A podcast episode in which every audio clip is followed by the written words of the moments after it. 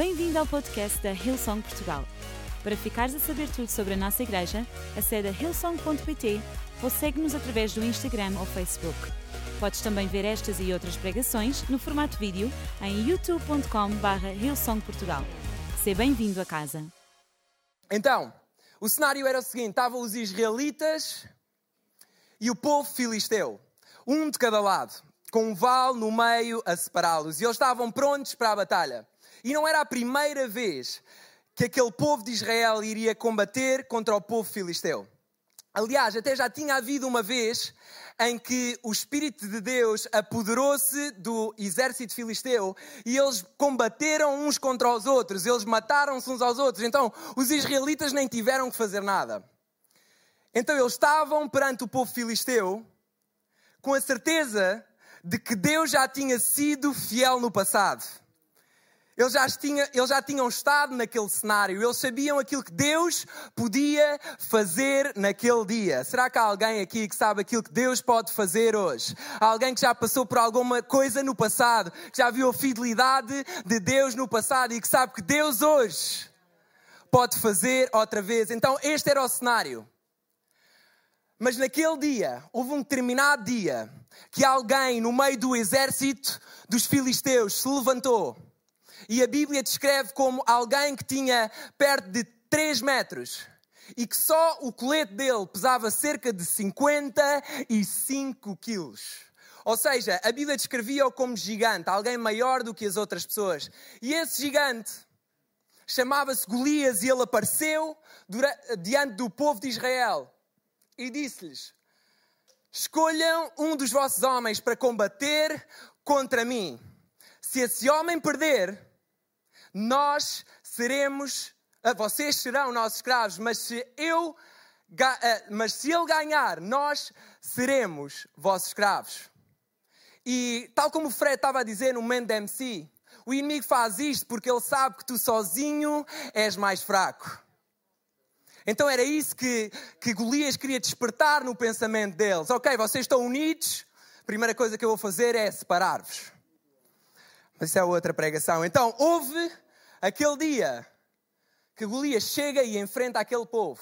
E é engraçado que aquele povo estava na linha da frente da batalha, estavam prontos para a batalha. Provavelmente estavam cheios de coragem, cheios de expectativa, tipo daqui não sai, daqui ninguém me tira.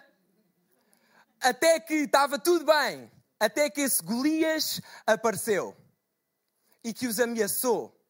E durante 40 dias, de manhã e de tarde, esse Golias aparecia e ameaçava-o com as mesmas coisas de sempre. Ele aparecia e ameaçava-o com as mesmas coisas de sempre. E houve um dia que um rapaz, um simples pastor de ovelhas, chamado David, se vocês ainda não perceberam, esta é a história de David e Golias. Um simples pastor de ovelhas que se chamava David e ele estava a pastorear as suas ovelhas e num dos dias o seu pai mandou-o ir para aquela mesma batalha que nós falámos aqui, porque estavam lá os seus irmãos na frente da batalha e ele disse: Ei, David, vai levar alimento aos teus irmãos. Então David aparece neste cenário, prestes a vir a batalha para ir fazer uma simples tarefa.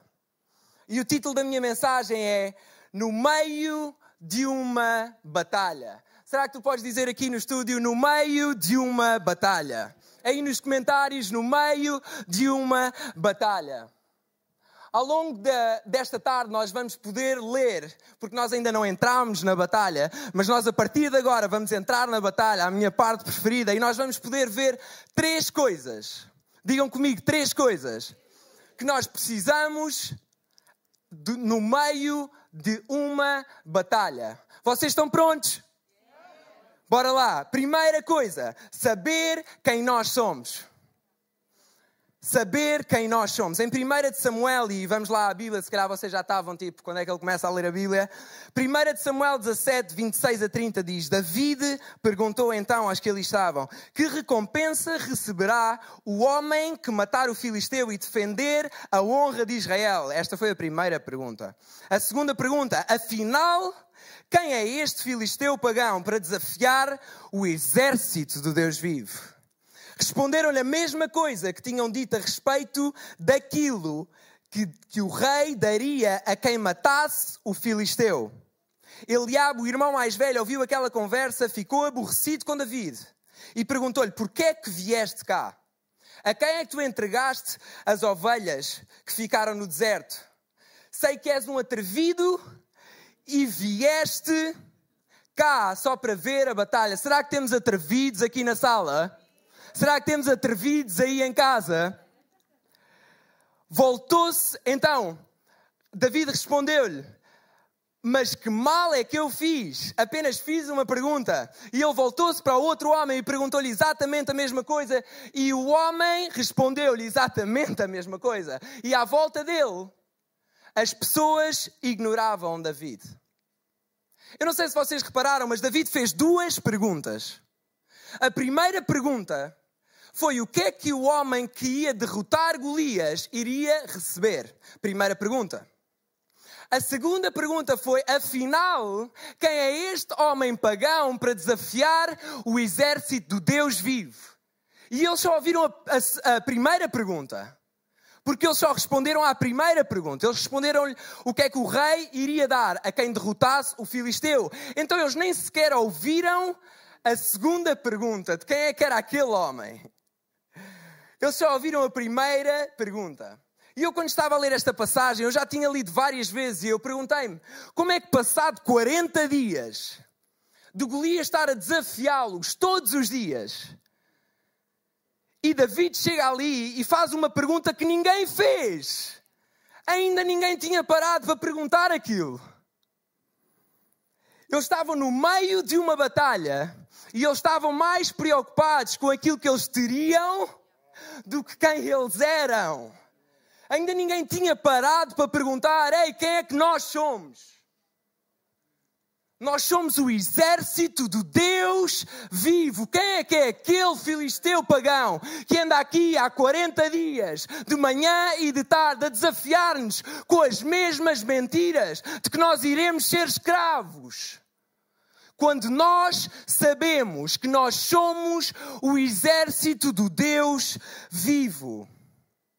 Israel era conhecido como o exército do Deus vivo. E tu que estás aí em casa, tu és conhecido como filho de Deus. A Bíblia diz que Deus conhecia-te mesmo antes de tu estares no ventre da tua mãe. A Bíblia diz que Deus te ama, que Deus tem um propósito, que Deus tem um futuro e que Deus te chama de filho. Então tu és um filho de Deus. E se calhar tu em casa estás há demasiados dias 40 dias, quem sabe? Há demasiados meses, há demasiados anos a enfrentar uma batalha, a enfrentar um desafio, a enfrentar uma doença, a enfrentar algum tipo de depressão, a enfrentar uma crise durante esta pandemia. E se calhar tu nunca paraste para falar em voz alta e declarar bênção sobre aquilo que tu estás a passar. Como é que passado 40 dias ninguém se lembrou de questionar quem é que era aquele filisteu. Ei, se calhar hoje é o dia de tu dizeres: Afinal, que dor é esta para desafiar o Filho do Deus vivo?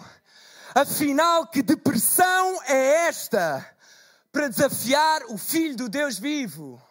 Se calhar tu estás a passar por um momento de divórcio. Se calhar é a altura de tu levantares com a tua mulher, se calhar é a altura de tu levantares com o teu marido, te levantares com os teus filhos e tu perguntares em voz alta: Quem é este? Para desafiar o Filho do Deus vivo, tu és chamado de Filho de Deus. É a altura de tu perguntares, de tu enfrentares de frente e te perguntares: Quem é este? Quem é este? E olha, se calhar quem está aí em casa contigo neste preciso momento não acredita que Deus pode fazer alguma coisa impossível através da situação que tu estás a passar. Mas eu hoje quero trazer ânimo à tua vida. Quero que tu mantenhas-te focado, quero que tu te mantenhas firme, porque Deus é fiel e Deus traz a resposta. E mesmo tu não estejas a ver, mesmo quem está na tua casa ainda não acredite, eu acredito que esse choro não é em vão, que essas orações não são em vão e mais tarde ou mais cedo eles vão ver os frutos disso. Eliabe Eliabe estava no meio daquela batalha e ele, ele vivia com David, ele estava na casa de David, ele tinha, ele tinha visto David a ser ungido por Deus para ser o rei de Israel e ele duvidou daquilo que David estava a dizer. O pessoal à volta dele duvidou daquilo que David estava a dizer. Ei, quando eu sei quem eu sou, eu sei o porquê de estar onde eu estou. David sabia muito bem o porquê de ele estar ali. Porque ele sabia muito bem quem ele era. E porque ele sabia muito bem quem estava com ele. Por isso é que, apesar dos outros o ignorarem, ele perguntou a um, perguntou ao outro, perguntou ao outro. Ele disse: Não, ok, ninguém me liga aqui, vou direto ao rei. Foi ter com Saul e ele disse a Saul: Ei, Saul, não desanimem, porque eu mesmo Vou combater contra aquele filisteu. Como assim? A Bíblia diz que ele provavelmente era um adolescente. Como é que ninguém se levantou naquele povo, passado 40 dias, e enfrentou aquele filisteu? Diz comigo, eu sei quem eu sou. Eu sou um filho de Deus. A segunda coisa que nós precisamos, e toda a gente diz segunda coisa, e aí no chat mete segunda coisa: usar aquilo que nós temos. Usar aquilo que nós temos. No versículo 38 diz: Saul entregou a David a sua armadura de guerreiro, um capacete de bronze que lhe colocou na cabeça e a couraça para o peito. David colocou também a espada de Saul à cintura, por cima da couraça, mas quando quis andar, não era capaz por não estar acostumado. Disse então a Saul: Não sou capaz de andar com isto, porque não estou habituado. E tirou as vestes de guerreiro e pegou apenas no seu cajado. Depois escolheu cinco pedras lisas no ribeiro que meteu dentro do saco de pastor e com a funda na mão avançou para o filisteu. Aquilo que Saul achava que David precisava para enfrentar Golias era aquilo que impedia David de andar. Isso leva-nos a pensar que David já tinha aquilo que era preciso para avançar. E vamos ser sinceros: quantos de nós é que, em tempos de dificuldade, olhamos para os outros e achamos que os outros é que têm aquilo que nós não temos? Quantas vezes é que isso não acontece? É comigo acontece. Mas eu hoje queria te perguntar: o que é que tu tens na tua mão hoje? O que é que tu tens neste momento? O que é que Deus colocou na tua mão? Ei, se Deus te deu um emprego, continua a trabalhar, continua a ser fiel e não olhes para o emprego dos outros. Se Deus te deu uma família, continua a cuidar dela, continua a ser fiel e não olhes para a família dos outros. Se Deus te deu um dom, continua a usá-lo, continua a ser fiel e não olhes para os dons dos outros, porque tu tens o que tu precisas. Tu tens o que tu precisas. E sabes, aquilo que tu fazes com aquilo que tu tens determina para onde é que tu vais. Do ponto de vista humano, David tinha zero hipóteses, se não tinha menos. David tinha zero hipóteses com aquilo que ele tinha na mão dele, uma funda, pedras e um cajado. Ele não tinha hipótese de combater contra um gigante que tinha 3 metros e só o colete dele pesava cerca de 55 quilos. Mas é engraçado que em Coríntios diz que Deus usa as coisas loucas deste mundo para confundir as sábias e Deus usa as coisas fracas para confundir as fortes. Ei, não interessava aquilo que Davi tinha nas mãos. Uma coisa eram as armas que eram visíveis. Outra coisa eram as armas que eram, invisíveis. Uma coisa era aquilo que ele tinha e as pessoas viam. outra coisa era aquilo que ele tinha a mesma, mas as pessoas não viam. No capítulo anterior, nós vemos que Samuel unge David como rei de Israel, e a Bíblia diz que a partir desse momento, o Espírito Santo, o Espírito de Deus, apoderou-se de David. David tinha o Espírito Santo e naquela altura só algumas pessoas é que tinham acesso ao Espírito Santo. Mas a partir do momento em que Jesus veio à terra, em que Jesus morreu por ti e por mim, ele disse: Eu vou para o Pai, mas eu deixo-vos o quê? O Consolador qual é o nome do Consolador? O Espírito Santo, para que vocês não, não estejam sozinhos. Aquilo que David tinha naquele dia, eu e tu hoje temos. Eu e tu hoje temos. E sabes que mais? O Espírito Santo é a arma mais poderosa que tu podes ter. O Espírito Santo é a arma mais poderosa que tu podes alguma vez usar quando tu tens o Espírito Santo, aquilo que tu tens nas tuas mãos torna-se poderoso. Aquilo que David tinha nas suas mãos por si só não era poderoso. Mas quando tu tens o Espírito Santo, aquilo que tu tens nas tuas mãos torna-se poderoso. As tuas orações tornam-se poderosas a tua igreja torna-se poderosa, a, a palavra torna-se poderosa, até o teu casamento se torna poderoso, até as tuas amizades se tornam poderosas. Aquilo que tu tens nas tuas mãos torna-se poderoso. Quando tu reconheces que o poder não está naquilo que tu tens, mas em quem torna poderoso aquilo que tu tens. Aquilo que David tinha por si só nas mãos não era poderoso. Mas ele tinha alguma coisa dentro dele que tornava aquilo poderoso. E Golias, quando olhou para David, e eu ia pedir à Branda para subir. Golias, quando olhou para David, ele disse: Eu sou porventura algum cão para tu vires com um cajado contra mim?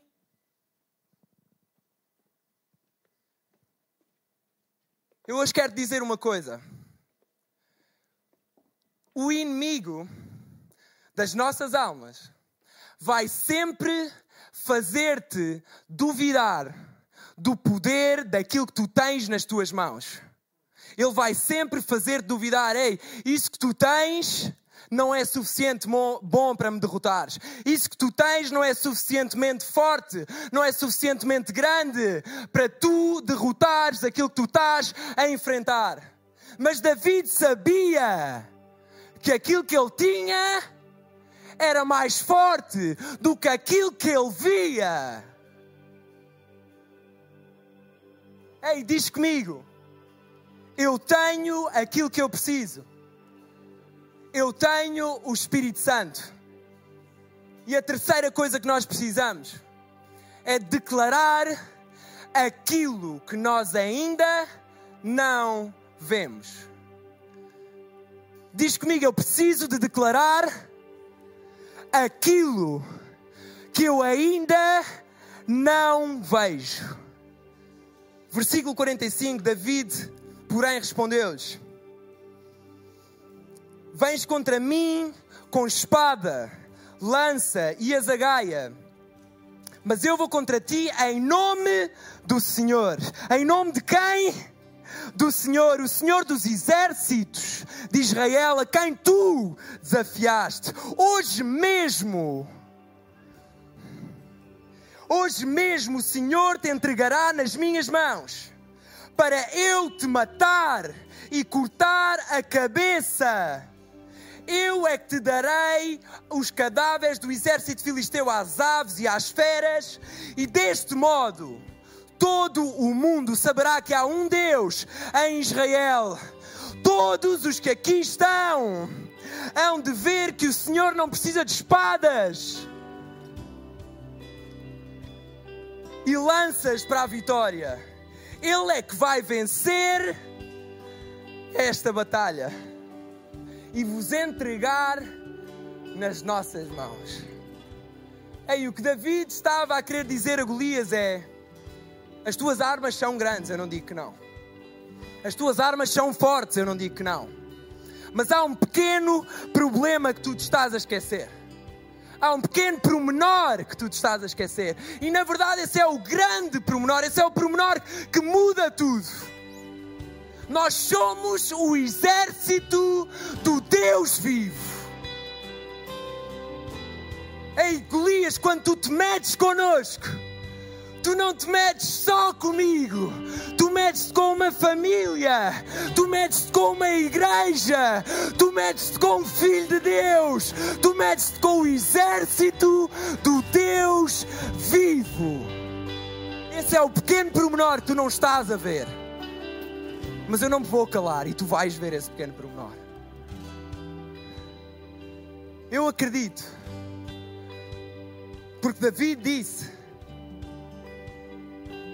hoje mesmo Ele vai entregar-te nas tuas mãos, nas minhas mãos. A batalha ainda não tinha começado. É fácil nós dizermos isso quando a batalha já terminou e nós já vimos o resultado. A batalha ainda não tinha começado. David disse-lhe hoje mesmo: Deus, a batalha não é minha. Deus vai entregar-te nas nossas mãos. É, eu acredito, eu declaro e eu profetizo sobre a tua vida, sobre a tua casa, sobre a tua família, que aquilo que tu estás a passar, a dor que tu estás a passar, a ansiedade que tu estás a passar, a crise que tu estás a passar, Deus vai hoje entregar nas tuas mãos. Sabes porquê? Porque a batalha não é nossa. A batalha não é nossa. A batalha é dele. E quando a batalha é dele, é ele, é ele quem providencia as coisas para tu venceres a batalha. Ei, é verdade que nós estamos a atravessar um tempo difícil na história do nosso país. É verdade que nós estamos a atravessar um tempo difícil na história do nosso mundo, até. Mas é verdade que nós continuamos rodeados pela Sua presença. Nós continuamos rodeados pelo Seu favor. Nós continuamos rodeados pelo Seu amor. Nós continuamos rodeados pela Sua bondade.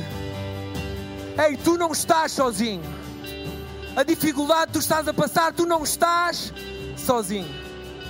Deus continua a estar no controle, Deus continua a estar no trono, Deus continua a cuidar de ti e da tua casa, e é Ele que vai providenciar aquilo que te falta neste momento na tua casa. Não sei se vocês repararam nas armas que Davi tinha. Davi tinha cinco pedras lisas. Davi tinha uma funda e Davi tinha um cajado. E o que é que ele disse ao filisteu, a Golias? Ele disse: Eu vou te matar e cortar a tua cabeça. Como assim? Uma funda corta uma cabeça? Não. Cinco pedras lisas cortam uma cabeça? Não. Uma funda, um cajado, cinco pedras não cortam uma cabeça. A Bíblia diz que Davi atingiu Golias com uma pedra na cabeça e ele caiu sim.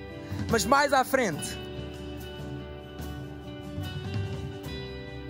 mais à frente, diz: Eu perdi-me, mas eu vou me encontrar. Ok? Mais à frente, Davi disse: David correu para o junto de Golias, tirou-lhe a espada e com ela acabou de o matar. Foi com a espada. Foi com a espada que David, que ia matar David, que David matou Golias. Ei, Deus usa aquilo que neste momento parece que vem para te matar, que vem para te destruir. Deus usa, Deus reverte, Deus muda e Deus usa para te dar a vitória sobre todas as coisas. Sobre todas as coisas. Ei, a Bíblia diz que no mundo teremos aflições, mas tenham bom ânimo, porque eu venci o mundo. Ei, a vitória já é tua. A vitória já é tua. Não andes ansioso com coisa alguma. Não andes preocupado com o que has de comer ou vestir, porque a vitória já é tua. A vitória já é tua. E olha, Jesus morreu por ti e por mim, para que tu hoje pudesses ser livre e saber que a vitória já é tua. Ei, Jesus não veio para te julgar, Jesus veio para te salvar. E Jesus não está contra ti, Jesus é a teu favor. E eu não sei se tu já alguma vez tinhas ouvido falar deste Jesus. Eu não sei se tu já tinhas ouvido falar alguma vez de Deus ou sequer se já tinhas ouvido esta história, como eu disse no início. Mas há alguma coisa que eu sei.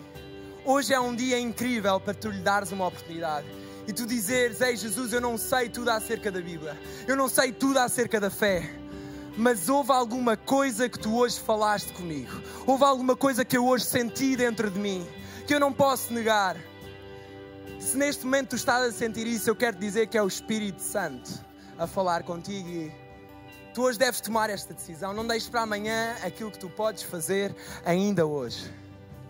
Ei, todos os voluntários que estamos aqui na sala, nós já tomámos essa decisão e aquilo que eu te ia pedir era: se tu és essa pessoa, se tu queres Jesus na tua vida, se tu queres viver com uma confiança diferente, se tu queres viver com um ânimo diferente, não é sem problemas, é a andar com os problemas, a andar ao lado dos problemas, mas a ver a fidelidade de Deus diante dos problemas.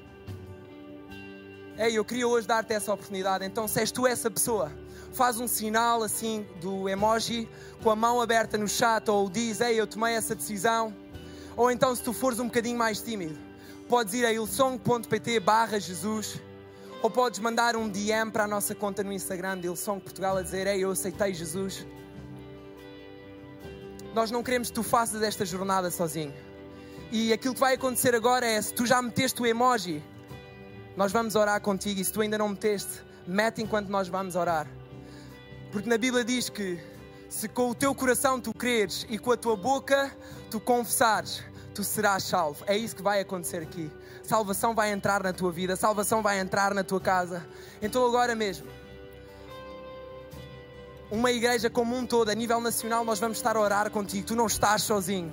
Esta jornada não é para tu fazer sozinho. E nós vamos orar contigo. E repete a seguir a mim: Deus, obrigado, porque tu és bom, porque tu cuidas de mim e porque mesmo nas batalhas da minha vida, eu sei que tu estás lá e eu não estou sozinho. Obrigado porque a partir de hoje eu sei que eu tenho uma família que não me vai abandonar e que vai viver esta vida ao meu lado. Ei, será que tu podes dizer amém aí na tua casa? Será que tu podes dizer amém aqui no estúdio? Ei, hoje é dia de festa. A Bíblia diz que há festa nos céus. Será que podemos fazer uma festa maior aqui? Ei, há festa aqui. Nós estamos felizes com a tua decisão. Essa é a melhor decisão que tu já tomaste na tua vida. Ei, aquilo que está à tua volta vai deixar de ter poder sobre ti, porque Jesus está contigo. E quando Jesus é por ti, nada é contra ti. Ei, é a melhor decisão que tu já fizeste. E nós estamos super felizes, nós estamos super entusiasmados. E se tu fizesse esta decisão, não fiques sozinho, entra em contato com alguém que estiver aí no chat, contacta a Elsong Portugal, contacta qualquer uma das nossas plataformas. Nós queremos fazer vida contigo. Próximo domingo está cá às 9h30, 11h30, ou então continua a ver as nossas experiências online às 3h30, 5h30.